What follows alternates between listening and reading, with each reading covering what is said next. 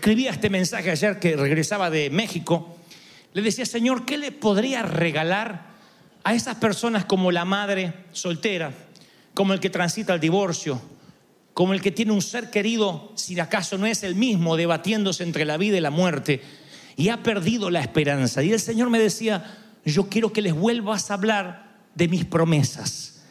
Tenemos la mente frágil y nos olvidamos todo lo que Dios nos prometió. A ver si ven el cuadro. Se para un rabino, un maestro judío, ante un monarca. Es una cita que ambos tienen porque el monarca ha llevado a juicio a este maestro.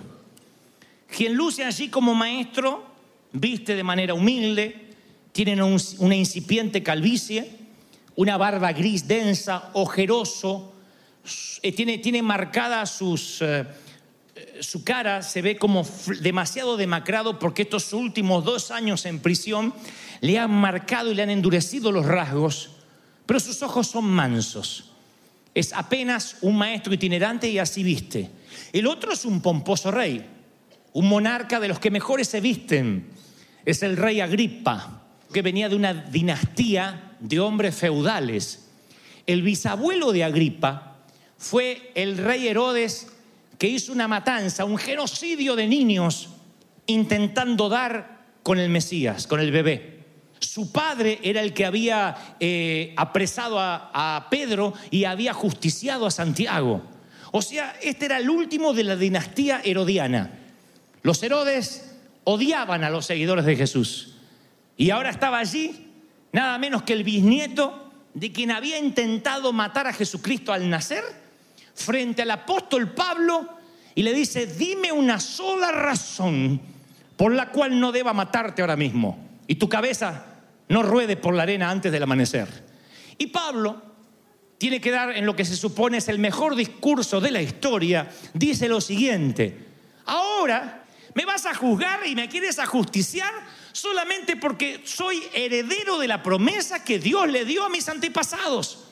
O sea, Pablo no hace referencia a sus logros, no dice yo resucité un muerto. Él lo único que reclama ahí, al borde de la muerte, es la promesa, es lo que mantiene a alguien que camina por el pasillo de la ejecución. Tengo una promesa de Dios. El tema es cómo te paras en la vida cuando no recuerdas ninguna promesa. Te lo voy a poner así.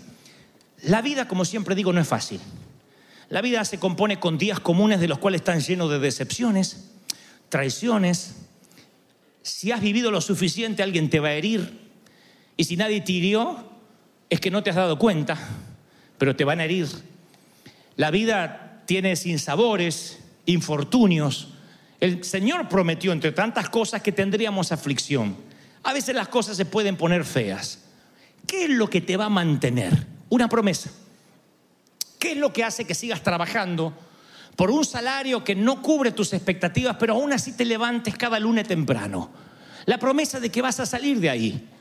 Hay gente que dice, estoy en una ratonera trabajando, pero sé por alguna razón que no voy a morir ahí. Y te pregunto, ¿pero qué? ¿Acaso tienes alguna otra propuesta? Y tú dices, no, pero tengo la promesa, la corazonada de que ese no va a ser mi último lugar de empleo. Otros están con una familia disfuncional. Y no se sienten felices, pero todas las mañanas ellos perciben la promesa. Mi mamá me miraba a mí y lo único que la mantenía conmigo era la promesa. Porque me miraba y decía, ay Dante, pensar que dicen que vas a ser un hombre de Dios, ay. Y me miraba a veces con ganas de decir, imposible que este sea un hombre de Dios el día de mañana. Pero decía, bueno, yo confío en que un día te vas a destapar. El día que te destapes, hijo. Porque yo tenía todos los conflictos internos, no hablaba tartamudo. Y cuando ella me veía que yo no andaba bien en los estudios, que yo no, no era una luz en muchas cosas, me decía, menos mal que Dios me prometió que te va a usar. La promesa lo, la mantuvo, la promesa la sostuvo y la promesa hizo que ella confiara que si Dios promete, cumple. Alguien tiene que decir amén. Por eso Pablo dice, y me juzgan por la esperanza que tengo. Van a ver en la Biblia que los héroes de la fe hay solteros, casados, hombres, mujeres, sirvientes, gobernantes, maestros, doctores. Sin embargo, hay un denominador común. Edificaron su vida en las promesas de Dios. De hecho, el escritor a los hebreos los llama herederos de las promesas. Dice, por la fe, Noé, advertido de cosas que no se veían, o sea, tenía que hacer un arca cuando no llovía, construyó un arca para salvar a su familia porque tenía esa esperanza. Por la fe, Abraham fue llamado a ir a un lugar que más tarde recibiría como herencia. Y él salió sin saber dónde iba. Por la fe, Abraham, a pesar de la avanzada edad y de Sara, que era estéril, tenía la esperanza de tener hijos porque consideró que el que le había hecho la promesa eres fiel, era fiel. Y el que te prometió que te va a bendecir sigue siendo fiel. Hoy, ayer, hoy y por los siglos. Alguien tiene que decir amén. O sea, las promesas de Dios, lo dije hoy, era la estrella polar en el peregrinaje de la fe de esta gente, de estos héroes de la fe. ¿Saben que un estudioso hizo un reconto así en la Biblia, empezó a investigar, a averiguar cuántas promesas hay en la Biblia, y él encontró exactamente 7.487 promesas. O sea, como dijo una vez el predicador Moody, predicador del siglo pasado, si tú te interiorizas acerca de las 7.487 promesas que tienes acá, deberías concluir de que para cada problema, para cada enfermedad, para cada crisis, ya Dios trajo una promesa, una solución y una respuesta. Porque Dios dijo que lo haría y lo va a hacer. ¿Lo estás creyendo, sí o no? Hebreos 10:23. Se puede confiar, dice, en que Él cumplirá sus promesas. Es poderoso, Dios es poderoso para cumplir todo lo que promete. Y Hebreos 6:18 tiene mi versículo favorito. Es imposible. Hay un imposible para Dios, para los que dicen Dios lo puede todo. No, hay cosas que Dios no puede hacer. Y es imposible que Dios mienta.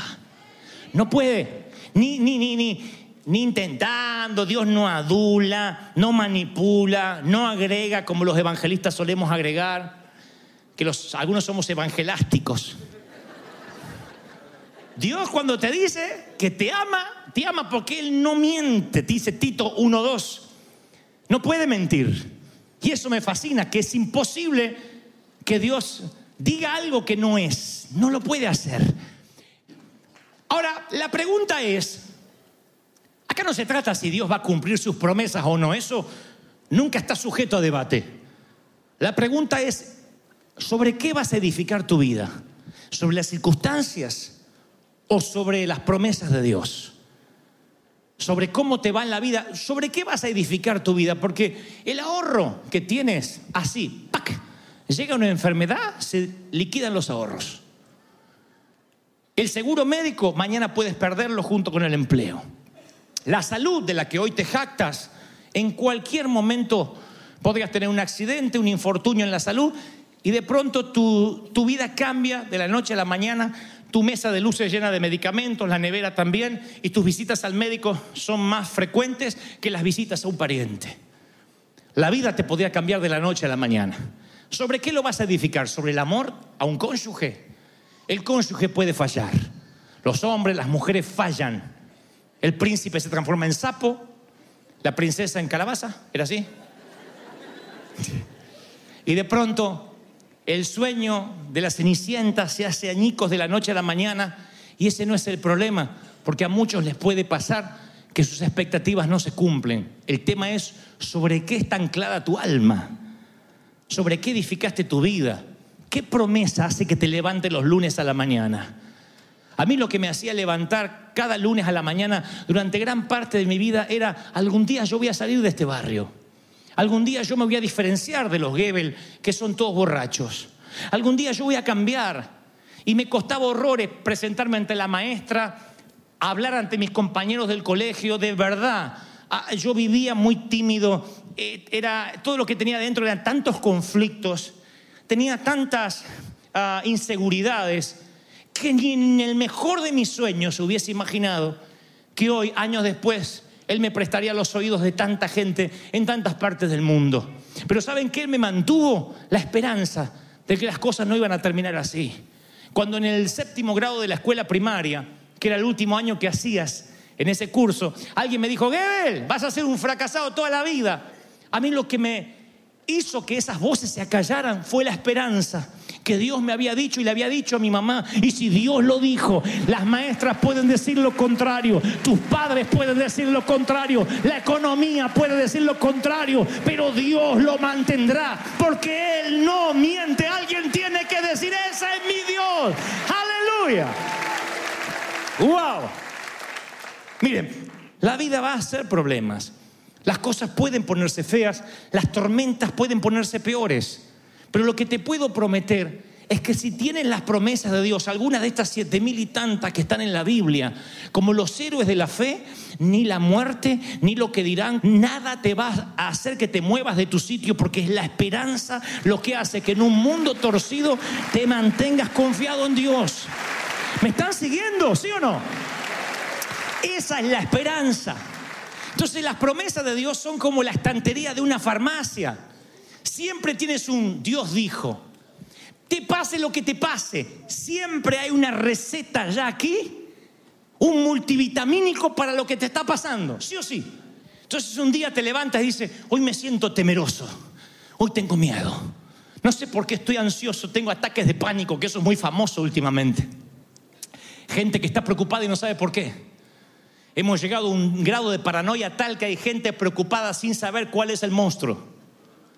Dice, no sé, algo malo me va a pasar, no puedo respirar, algo malo, y respira dentro de una bolsa, no puede subir un elevador. No es claustrofobia, es ataque de pánico, siente que las cosas van a empeorar. Y tú dices, eso es una enfermedad de principios de siglo. Dios no lo previó. Sin embargo, yo voy a la estantería de las promesas y me dice, aunque pases por las aguas no te ahogarás, aunque pases por el fuego no te quemarás ni la llama arderá en ti, aunque tengas ataques de pánico, aunque pases por valle de sombra, Dios camina contigo. ¿Lo crees? Amén. Después está el adicto al control o la adicta al control. Quiere tener todo bajo control. Y un día siente que la estantería se le mueve, que el piso se le mueve. No controla ni los sentimientos. De pronto tenía una imagen de lo que quería y Dios hace y le cambia todo. Y de pronto se siente que su mundo se desmorona. Entonces, ¿qué haces? Vas y te autorrecetas una dosis de Romanos 8:28. Dios prepara todas las cosas para bien. Todas las cosas ayudan para bien. Esto es a los que conforme a su propósito son llamados. Tú dices, ¿me está diciendo que esto que me pasa va a tener buen final? Eso dice el multivitamínico, no falla. Otro dice, veo nubes en el horizonte, veo aflicción. Tu mujer te dice, mamá viene al 24 y se queda hasta el 31. Y va a comer con nosotros. Y quiero que le des la cama. Entonces te das una dosis de Juan 16, 33. En este mundo afrontarás aflicciones, pero confía que yo he vencido al mundo. Confía que yo he vencido. Sabía lo que ibas a atravesar. Aleluya. Miren, Dios habló de dos constructores de casas. Los dos tenían la misma ambición, los mismos materiales, posiblemente los mismos planos. Y compartían incluso el arquitecto. Nada más que se equivocaron de fundamento. Y eso es lo que separa al insensato del prudente, al simple, al torpe del inteligente, del sabio. ¿A dónde vas a edificar tu vida? Esa es mi preocupación. Si yo hoy no te doy este regalo de la promesa de Dios, vas a edificar en la desesperanza. Y mi querido, yo no le tengo miedo a la muerte ni a la enfermedad, le tengo mucho miedo a perder la esperanza en las promesas de Dios. Porque no hay peor cosa que un descreído. Dicen que no existen ateos que mueran como ateos en un accidente aéreo. Porque el avión, a menos que explote de golpe, va en caída libre por lo menos unos 5 a 6 minutos. Y en esos 6 minutos el más ateo empieza a rezar y a orar. No hay gente atea. Porque en ese momento lo único que les mantiene es la esperanza de que hay un mundo mejor, aun si el avión se estrella. Y si no tienes esperanza, de verdad vas a transitar por la vida sin tener fe en reencontrarte con los que amaste. Es horrible. Porque en un momento tendrás que estar en la cama de hierro de un hospital, tras un biombo, con una bata, y lo único que vas a tener en ese entonces será la esperanza. Serás parte de esos héroes de la fe que esperan algo más allá de la vida, como Pablo cuando se presentó a Teagripa. A lo mejor lo que te toca vivir es algo que causa el reír de otros. A lo mejor te critican por lo que estás haciendo, por la decisión que tomaste, como a María, como a la Virgen María que estoy seguro que pasó un caos. ¿A quién le explica que el Espíritu Santo la embarazó? Suena hoy espiritual, en ese entonces era una herejía, una locura, un recurso de una loca que se acostó con cualquiera y le echa la culpa a Dios. Sin embargo, sin embargo, ella dijo, yo soy favorecida y soy una mujer de favor. Es la promesa que me mantiene. Eso hizo que pudiera crear al niño Jesús hasta que empezara a desarrollar su ministerio. ¿Cuál es la promesa que te va a mantener? Porque las promesas son la espina dorsal de la Biblia. Este libro solamente se basa en promesas. El predicador Moody decía, si te asesoraras de las promesas que Dios le dio a los discípulos a los patriarcas, nunca más volverías a quejarte de la pobreza, de la miseria o de la pobre que es tu vida. Si tan solo leyeras una promesa por lo menos al día, una promesa te cambiaría la vida. Lo estás recibiendo y este es el regalo que te quiero dar. Miren, voy a terminar con esto. Eh, hace un tiempo atrás, según como me levanto a la mañana, les debe pasar a ustedes, nada más que yo grafico lo que le pasa a todo el mundo y no se anima a decir. De vez en cuando, según como me levanto, es la música que escucho. A veces escucho radio, a veces escucho algún bolero, a veces escucho cantantes actuales como Camilo VI, Julio Iglesias y José Luis Perales.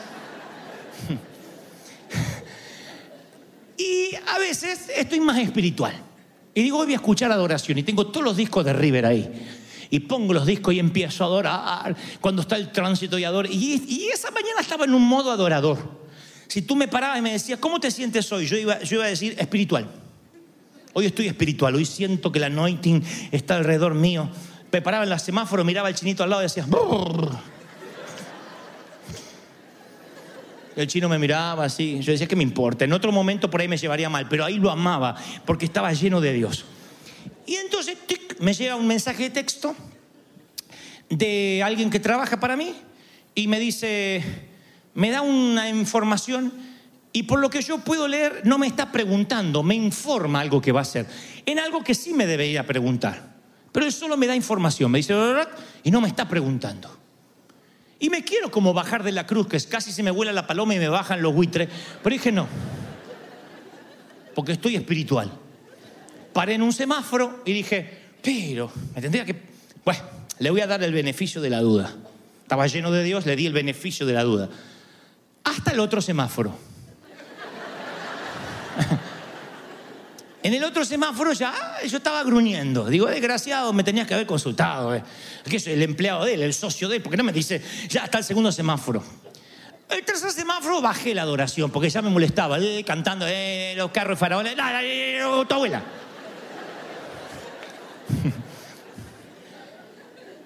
El valle de mi negatividad y desesperanza me tomó cuatro semáforos. En el cuarto, en mi mente ya lo había despedido, le había dado una lección de vida, había despedido él, a su familia, no quería llamar. Al cuarto semáforo yo tenía un coraje, se me fue la adoración y entonces en lugar de apoyarme en lo que Dios siempre me dijo, me apoyé en las circunstancias. Y en ese entonces siento que el Espíritu Santo, digo, en misericordia de que estaba oyendo adoración hace unos minutos, habla mi espíritu y me recuerda parte del arsenal de las promesas de Dios.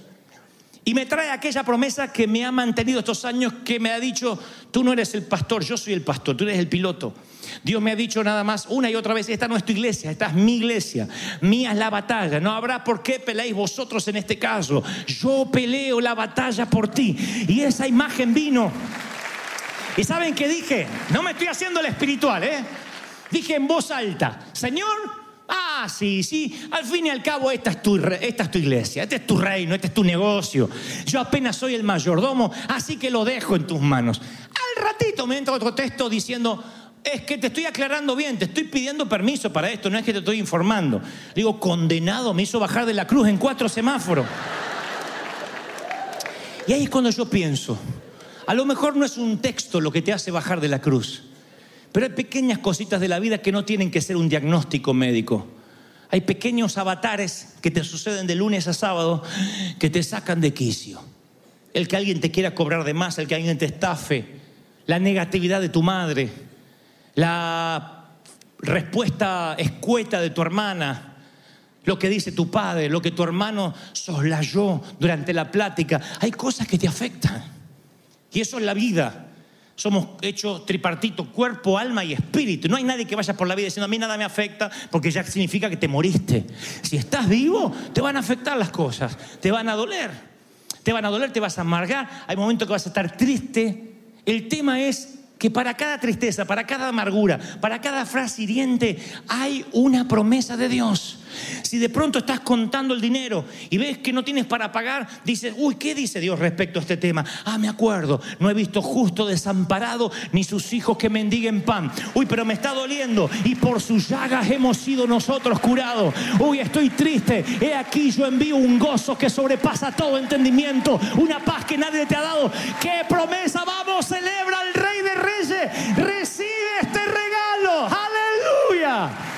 ¿Están recibiendo este regalo, sí o no? ¿Lo están recibiendo, sí o no? Hay una promesa para cada problema. Hay una promesa.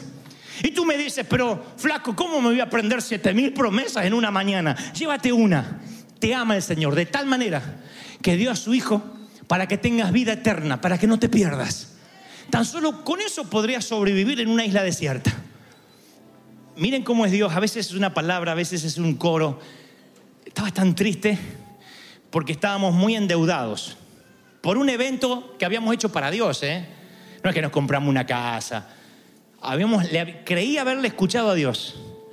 Y por creerle o por haber creído que Dios me habló, nos metimos en un evento que nos costó miles de pesos.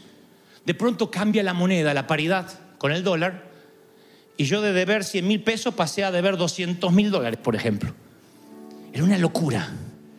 Estábamos tan tristes y no es que escapamos del país, pero dijimos, vamos a salir a buscar dinero, donde sea, llamar a los amigos, a los pastores. Y caímos en Puerto Rico. Yo me acuerdo del dolor que tenía en el alma. Y la gente decía, ay pastor, usted me alienta tanto. ¡Ay, qué bendición! Entonces, en uno de esos mediodías, estamos en un mall comiendo en un patio de comidas y viene un muchacho y me dice, yo pertenezco a una de las iglesias que usted fue a predicar y le quiero dar este disco. Le digo, ¿vos cantás en la iglesia? Me dice, no, no canto mucho, pero si lo puede lo escucha. Así que llegué a casa y lo puse y sonaba esta, esta melodía. Señor Jesús, canta el muchacho. Señor Jesús, Señor Jesús. Y yo lo cantaba. Es eso nada más. Era la canción Soberano Dios. Soberano Dios. Que él estaba diciéndome, yo lo voy a hacer posible. Dios omnipotente, Rey de Reyes. Noten que no hay promesas en la canción. Solamente a ti sea el honor,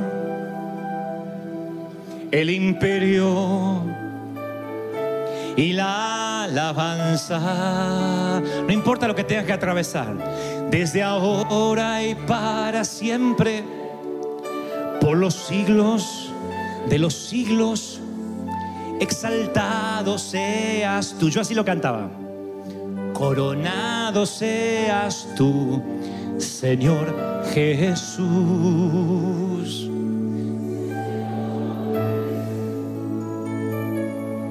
Señor Jesús. Entonces me lo aprendí. Y me iba a la, playa, porque teníamos que hacer tiempo hasta la noche, donde nos venían a buscar para predicar. Y yo me acuerdo que cantaba con una tristeza, una y otra vez, una y otra vez. Era la palabra que Dios me dio, la promesa, que Él era soberano. ¿Qué significa soberano? No me preguntes, confía en mí. Yo sé que esto te va a hacer bien, que vas a salir de esto. ¿Sabían que a veces Dios te pone de espaldas 30 días en un hospital porque necesita llamar tu atención? Él se vale de cualquier recurso para que lo busques. A veces damos por sentado la economía y de pronto, un revés financiero te lleva de rodillas otra vez. ¿Es un Dios malo, un Dios feudal, un Dios que te maneja por el rigor? No, eres cabezón para entender. Como yo. Que a veces le digo, por favor, Señor, dímelo una sola vez y voy a obedecer. Por eso hago cosas que a veces no sé si Dios me las mandó, las hago por las dudas. Quiero obedecer aunque no me haya mandado a hacerlo. Porque sé que el Señor llamará mi atención de cualquier modo. Porque nadie me arrebatará de su mano, porque soy de Él y no me dejará hasta que no haya hecho conmigo lo que dijo que iba a hacer. Y lo mismo va para ti. Entonces, el soberano Dios me mantuvo, me sostuvo. ¿Qué canción te va a sostener? ¿Qué promesa? ¿Qué palabra? No me digas que no tienes ninguna. Si estás respirando, tienes una promesa. Algo. ¿Qué, qué, qué, qué? Para mi mamá era, el Dante algún día se va a destapar. El Dantecito algún día se va a destapar.